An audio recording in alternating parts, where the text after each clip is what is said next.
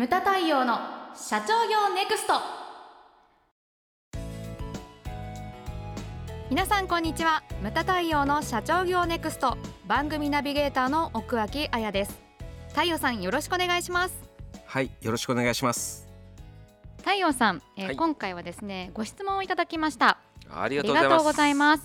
では読み上げますね、えー毎週水曜日楽しみにしております。ありがとうございます。ありがとうございます、えー質問がございます、えー第140回の放送で理事長よりヨットモの重要性やオンラインセミナーに疑問を感じているといった話があったと記憶しております。まさにその通りだと思います、はい。えーただし現状ではなかなか東京に行くことができずえーセミナーを受講したりいろいろな方にお会いする機会が作れません。えー地方にいながら情報を積極的に取るためにはどういうことが必要でしょうかえーなおですね当面上京することや東京からの来客を見合わせている状況ですが首都圏以外はこの限りではありませんといったですね東北の社長さんからのご質問でございます。はいありがとうございます、はありがとうございますまあね東北というのはですね、うん。まあ感染者数ねあのこれ収録してる時がねまあ10月のまあ10えこ今日19 19ですね。ですね、はい。あのまあ感染者数が非常に少ないということで、その中で派手に動いてるとね何言われるかわかんないんですよね。で今あの実学の門のね真っ最中で我々あやちゃんと、まあ、福岡それから大阪終わりましたけれども、やはりその地方の経営者と喋ってると、うん。やはり東京のね、はい。出張避けるとかそうですね。やっぱりそういう話は聞きますよね、はい。はい。ちょっと寂しい限りなんですけれども、まあそう今現在そういうふうになってると。うん。でもちょっとこれねこの東北の社長さん聞いてると思うんですけれども、あのお伝えしたいのが9月、まあ、1ヶ月ちょい前にもうなりますけれども、全国経営者セミナー我々、えー開催をしました、であの私思ってたらね岩手の人とかゼロなんじゃないかなと。うちのお客さんね岩手は結構多いんですけれども、思って実際行ったらですね、うん。びっくりしたことにその岩手の経営者が一番前に座って受講してたみたいなね、ええそうでしたね。そうそう。はい。とかあのいらっしゃってたんですよね。うん。それからそのお客さんのね我々ほらいいくつも社長グループみたいなあ仲良しグルーはプみたいのがいくつもあるじゃないですか。ええはい。で私もすごいたくさん知ってるんですけれども、そのうちのですね2グループうん。はすでにあの1泊2日の視察とかを再開してるんですよもう積極的。う積極的、はい。まあ、積極的。積極的です。でね一グループはこの間ね、フェイスブック見てたらこれは毎年恒例になってるらしいんですけれども伊勢神宮に行かれてたりとんですね。かはい。それからもう一つはですね、うん。もう来月私も誘われたんですよ、えでもちょっと会議が2つ重なってて、うんはい。それ2つともちょっと移動させるのは無理だということでうんお断りしたんですえけれどもね。これは鹿児島に行くって言ってましたね。鹿児島ですか。うん。おだから視察って言ってもその受け入れ側のねその状況もあるんでね。まだちょっとはっきりはしないけれども、でもそういった時は鹿児島でね、えーと城山観光だったかな、ーえ一番いいホテルなんで、い。そこの会議室を借りて誰かをお呼びしてそしてうん。その講演ええ会ええをこうあのやってもらうっていうふうにおっしゃってたんで。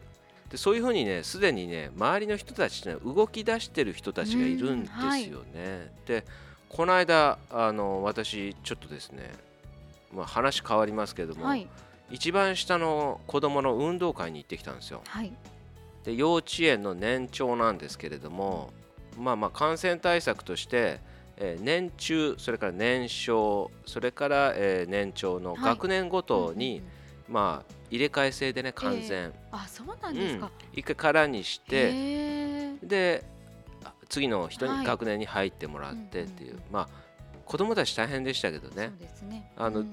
待ち時間ゼロなんですよ。うん。あ入場門から入ってきてええ。演技をして退場門から出ていくと また入場門から 入ってきてって延々繰り返すんですよ。はいで2時間やってお開きみたいな。おーでそれでほらかけっこっていうのが当然はいあるんですけれども、うん。うんこれ見ててね幼稚園生面白いんですよ。はい。で用意パーンって言って、はい。なるじゃないですか。そしたら右見て左見て、うん。みんなが出たのを確認してからスタートを切るっていうね。そうそうなんか日本人特有のね。ぽいですね。そうそうそうそう、お前行けよみたいな。これは幼稚園生の話じゃなくて、え業界の中でもそうなんですよ。えなるほど。その日本人っていうのはほらこの間繁栄の着眼点でも書いたんですけれども、はみ出たものとかうん目立つものっていうのは嫌われるっていうことで,、そうですね。だからその出る杭は打たれるみたいなね、はいこうだから先ねみんなが出たのを見て安心するっていうはい。傾向が非常に強いんですよね。はいそれがだからあ幼稚園生からこうなんだみたいな、ね、ど三つ子の魂100までみたいな。100までですね。そういうふうに思い出したんですけれども、はい。うんうん。この東北の社長さんにはだからそのお伝えしたいのが、ええ。もうみんな動き出してるぜということなんですよ。うんうんうん。さっき言ったじゃないですか、はい。あのもうグループでねそういうふうにあちこちあちこち出てる人たちがいるんですよね。ええで GoTo だって始まってるわけじゃないですか。そうですね。うん。うん、でまあねでもこれ動く動かないっていうのは誰が決めるかって言ったらこれ社長以外決められないんですよね,、うんね。社員社員さんうん。が社長そろそろとかね、うんそういうふうなのは全くないんで。はい。でこのまあ質問にお答えすると動かないことが前提うんうん。ということですよね。そうですね、うん、当面上京することや東京からの来客は見合わせてるっていうふうに書いてあります。で動かないことを前提とするなら、んうん。じゃあどういうアドバイスがあるかって言ったらですね、ええはい。まあ、このご質問にもありました。このヨットモの重要性って書いてありますね。うん。これまあねあの前の番組でお伝えしたんですけれども、そのヨットモっていうのは何かって言ったら、ね、えーひらがなの「よ」にちっちゃい「つ」それから漢字で友達の「友」と、うんうん。この「よっとも」っていうのは廊下で学生がねすれ違った時に「よ」って挨拶する程度のうんうん仲間だと、はい。親友でもないし、うん。友人でもないしだから今言った知り合いですね。いはというカテゴリーなんですけれども、うんうんこの「よっとも」というのがこのコロナ禍で全部がねオンラインだええなんだって言って、よっともがこうできないと。うんそれが将来的にその問題とこうなっていると。うん。うんね、人と人をつなげたりとか会社と会社をつなげたりとかするのはその潜在的なヨットもはい。によるところが大きいっていう話をしたんですけれども、じゃあねこのヨットもができないっていうんだったら今現在こう自分が持ってるコミュニティを活用するしかないと思うんですよね。んそうですね。うん。うん。でこの方もだから今までね、はい教会で勉強されていたということでそうですね、うん。はいはい。だからそうするとこうね自分の中にも友達がいる。もちろんね、ヨットモもいるだろうし、ええ。親友友人もいると思うんです。はい。でその社長たちが今現在どうしてるかうん。何をしてるのかこう聞いてみてほしいんですよね、うんうん。何を勉強してるのか。で普段どういうふうな考えをしてるのか、はいどんな問題がお互い起こってるのか、うん。それをこうぶつけてねコミュニケーションを取っていただきたいんですよね、うん。いいですね、うん。はい、だってそういうのからしか、ね、リアルには得られないとそうです。よね思うんです。うんうん。であとはですねまああとは媒体とか、うんうん。まあ、新聞雑誌とか、ほね、経営書とかいろんなものありますよ。はい。うちからね、CD も出してるし、でこういうのもだから怖いのが偏りができるんですよね。なるほど。そのマスメディアなんて特にそうですし、経営書とかも自分がほらチョイスしたものしか読まないわけじゃないですか。だから、なんていうのかな、まあ、うちもやってるけれども、はい。月1枚 CD が届くとか、ええええそういうのをランダムで頼んだりとなかる、ほど、うん、ランダムに送られてくるっていうのは確かにいいですね。あの自分がこう意図していなかったようなアンテナ張ってなかったようなところからの情報も入るっていうことですよね。そうですね。あとは今ねいろんな媒体があるじゃないですか新聞だけじゃなくて、はいニュース雑誌もそうだけれども、SNS であったりとか。ネットねはい、これもだから各媒体によってその特徴があるっていうか、偏りがあると思うんですよね。うんうん発信する情報に発信する情報に、うんうん。だからそれをこうなんていうのかなそれが全てっていうふうに思っちゃったりするのが一番怖いと思うんですよね。はい。うん、だからその目を通すでバーッと目を通すんだけれども、ええ。その中でなんて言うんだろうな自分の中でこうフィルターをかけるっていうかうん。そういった作業っていうのは必要になってくるのかなと、うんうんうんうんなるほど。いうふうに思うんですようんね。あやちゃんはなこうなんかないの？こういう。な何で情報を得てる私は、えーと、やっぱりネットが多くなりますけど、うん、まあ、やっぱりその際は今理事長がおっしゃったようにですね、うん、あのまあ、特に、まあ、ネットは本当にいろいろな方がいろいろな意図を持って発信しているものが集まっているメディアなので、うん、そこは非常に注意していてでまずやっぱ確認するのは誰が発信しているのかっていうことですよね。でその誰がっていうのがどういう意図とか背景を持ってあのどういう心情を持って、うん、あの発信しているのかっていうところまではきちんと確認するようにはしてます。うん。はい、私もそうよくあのいろんなもん、ね、コメント欄がついてるものとかも一応全部目通すんだけれども、はい、そのそのコメントを発する人の層にもね全然違うよね。ね。はい、全く、うん、例えば我々はほら経営だから例えばなんだろうな働き方？